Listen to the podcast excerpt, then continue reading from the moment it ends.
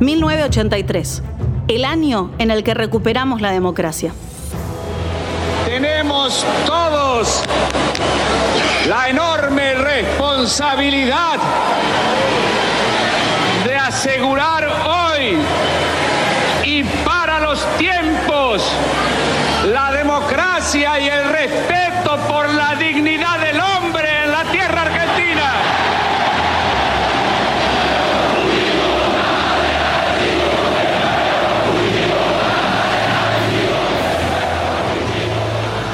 ...1983... ...el año en el que recuperamos la democracia. Así lo recordamos y así lo celebramos. Pero con el calendario en la mano hay una verdad evidente. En 1983 tuvimos solamente 21 días de democracia, ni siquiera un mes entero.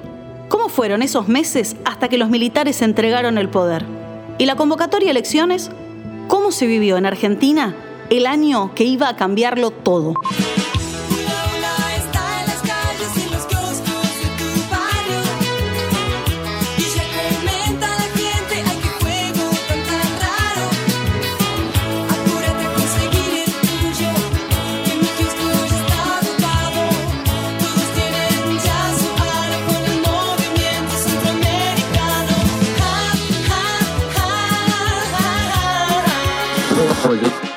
Hecho positivo es podernos sentar juntos y cambiar eh, pensamientos e ideas de lo que en este momento desgraciadamente necesita nuestra organización después de siete años de intervención.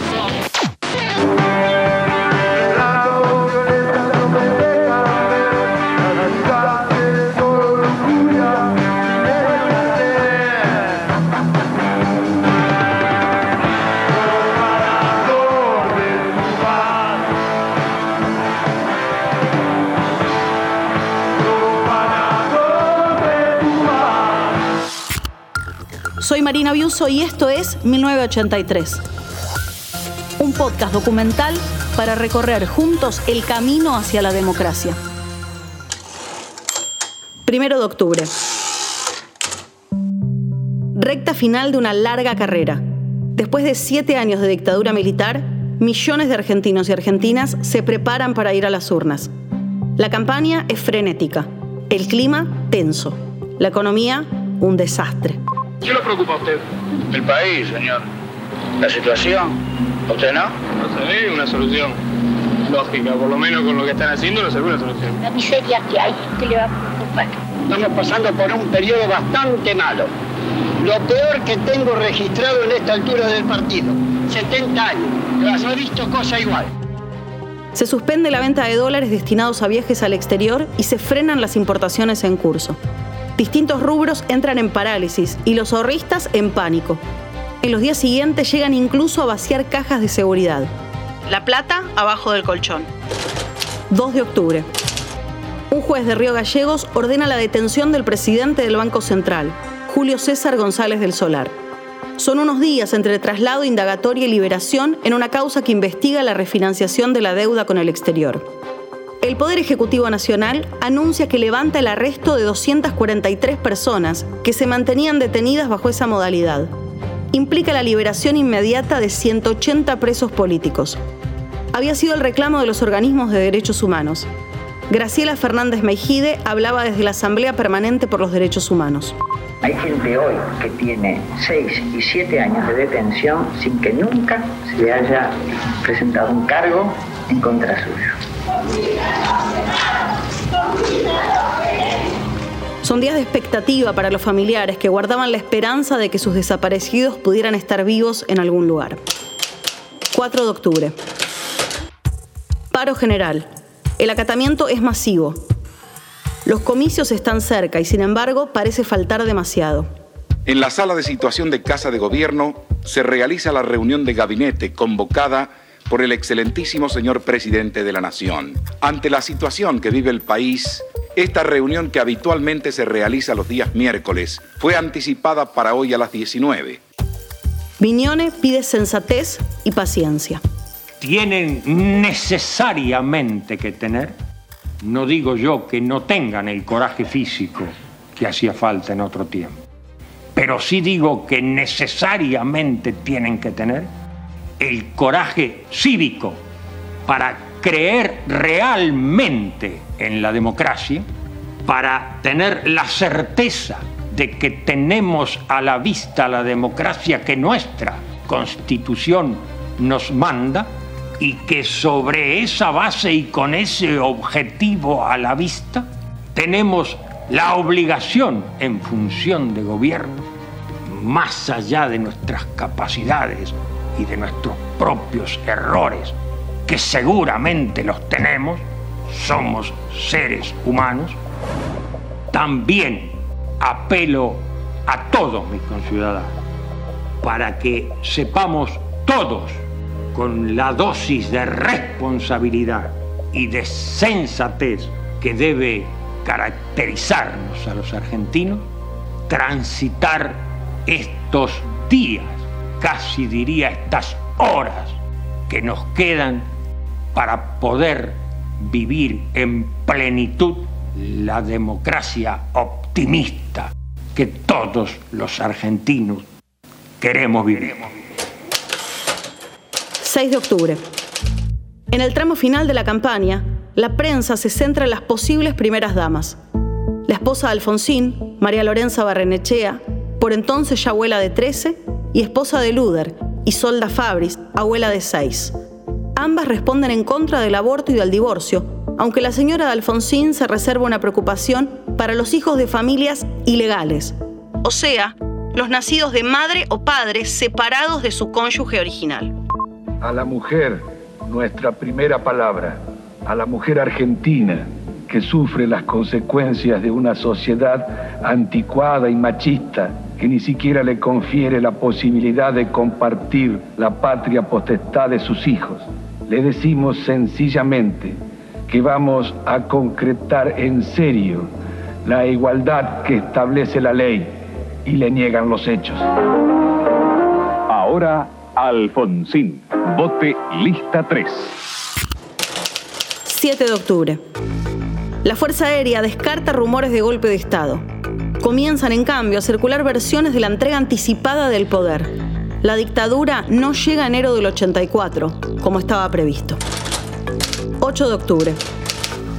La Junta Militar pide 60 días de arresto para Mario Benjamín Menéndez, fugaz gobernador de Malvinas. Es por la publicación de un libro sobre la guerra sin permiso. Menéndez no es el único militar díscolo en el desbande.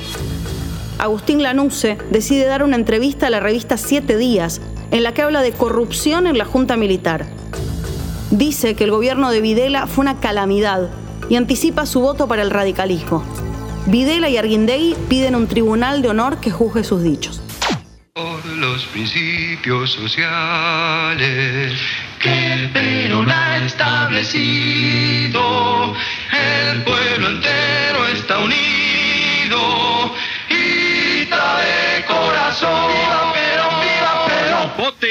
Luder Vittel. 10 de octubre. Se anuncia el aumento del costo de vida. Subió 21,4%. Congelan tarifas hasta fin de mes. Acto de campaña del partido intransigente. Oscar Allende es el candidato a presidente.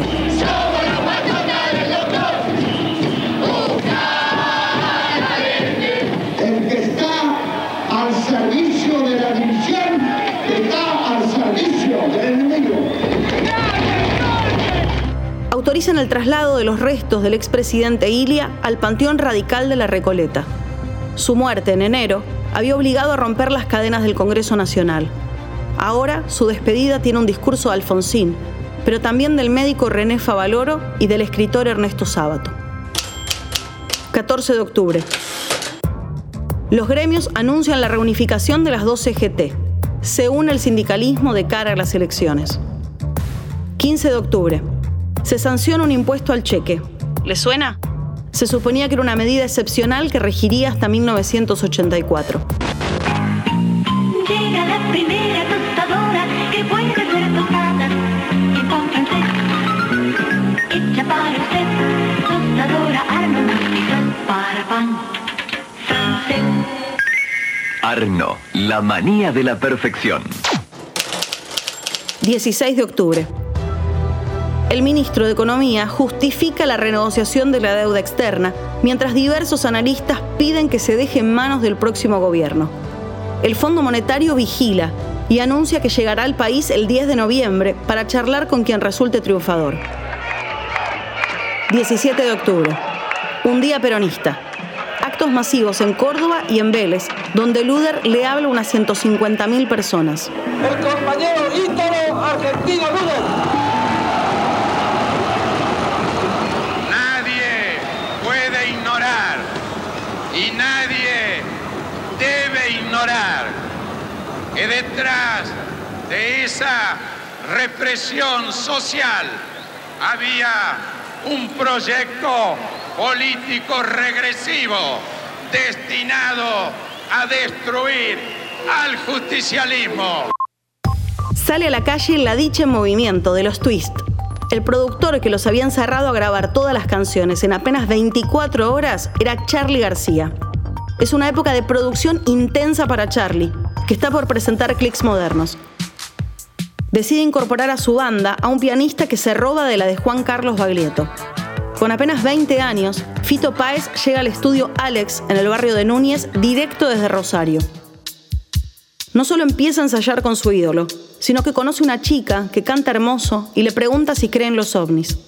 En octubre de 1983 se conocen Fito Páez y Fabi Cantilo.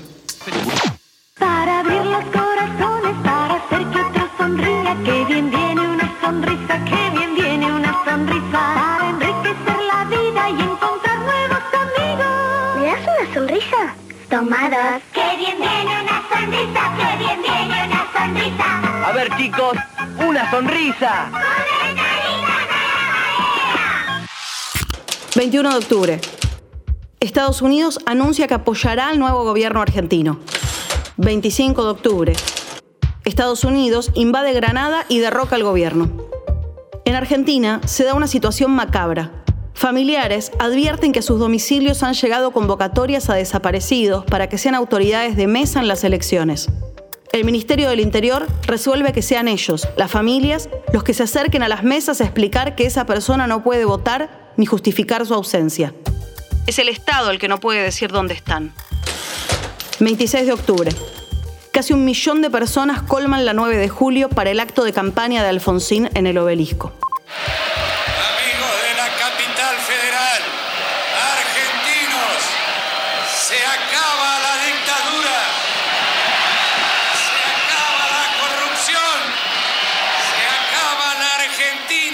Desamparo y llega la Argentina honesta que quiere su gente. Alfonsín recita con la multitud, una vez más, el preámbulo de la Constitución. que marchamos, que luchamos para constituir la Unión Nacional, afianzar la justicia, consolidar la paz interior, proveer a la defensa común, promover el bienestar general y asegurar los beneficios de la libertad para nosotros, para nuestra posteridad y para todos los hombres del mundo que deseen habitar el suelo argentino. 28 de octubre. Alfonsín hace su cierre de campaña en Rosario, en el Monumento a la Bandera. Vamos a terminar con esta orientación económica. Hemos señalado en nuestra plataforma que el objetivo prioritario de la orientación económica de la Unión Cívica Radical será terminar con la pobreza y la miseria. El obelisco ahora es del peronismo, que logra una multitud aún mayor que la que había tenido el radical. Atención, habla el compañero Ítalo Argentino Luder. Acá está el peronismo dispuesto a asumir los deberes que han rehuido las minorías usurpadoras que durante siete años de vasallaje económico y de autocracia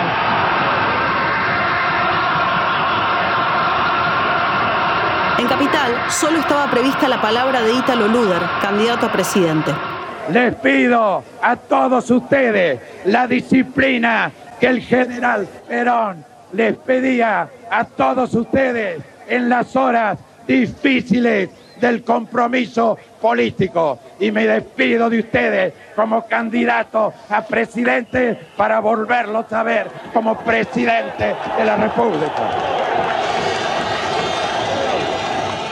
Pero al término del discurso, el candidato a gobernador bonaerense, Herminio Iglesias, sostiene una corona fúnebre y un cajón con los colores del radicalismo y el nombre de Alfonsín. Lo prende fuego entre aplausos. No está en la tapa de los diarios al día siguiente. No aparece en televisión. Los medios cumplen con la veda electoral, pero el episodio del cajón de Herminio pasa a la historia de las campañas electorales. 29 de octubre. Se levanta el estado de sitio que regía en el país desde el 24 de marzo de 1976. Viñone habla otra vez por cadena nacional. Las elecciones generales que se llevarán a cabo en pocas horas más entrañan un verdadero desafío cívico que la historia nos plantea a todos los argentinos. Que las raíces de la democracia sean cada vez más sólidas y profundas en nuestra sociedad. La dictadura dejaba 30.000 desaparecidos, una deuda externa astronómica, leyes que pretendían garantizar su impunidad y daban la despedida lecciones para la próxima democracia. Esto no se logrará de la nada, sino a costas de generosos renunciamientos.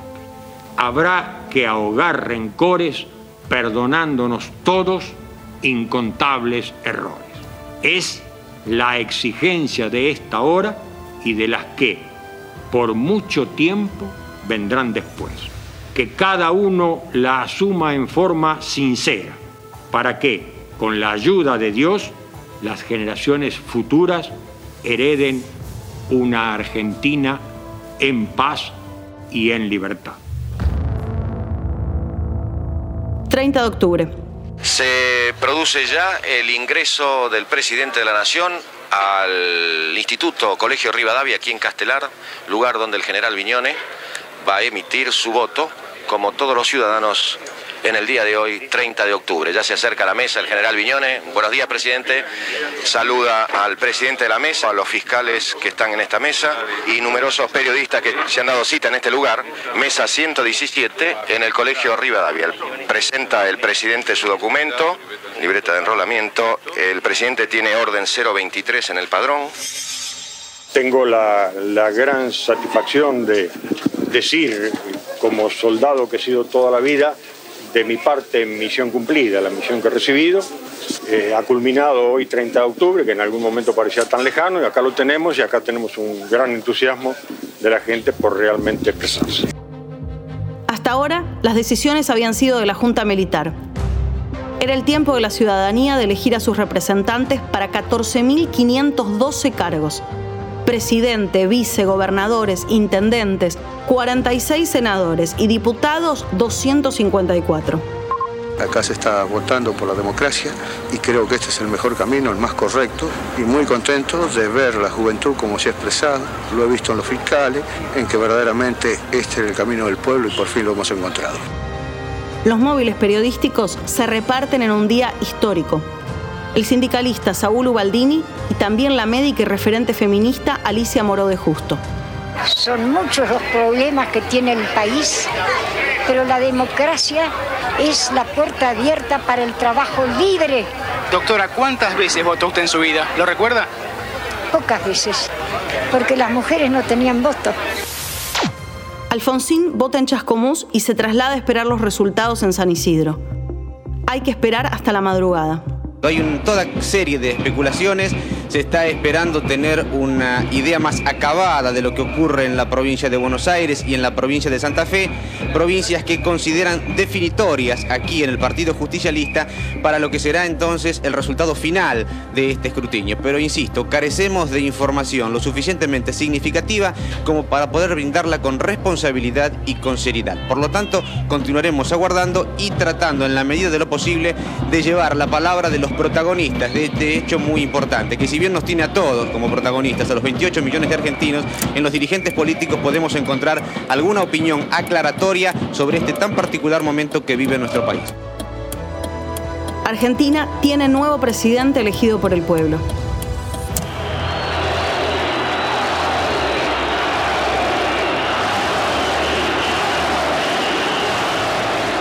Este día debe ser reconocido como los argentinos, como el día de todos. Acá hemos ido a una elección, hemos ganado, pero, pero no hemos derrotado a nadie,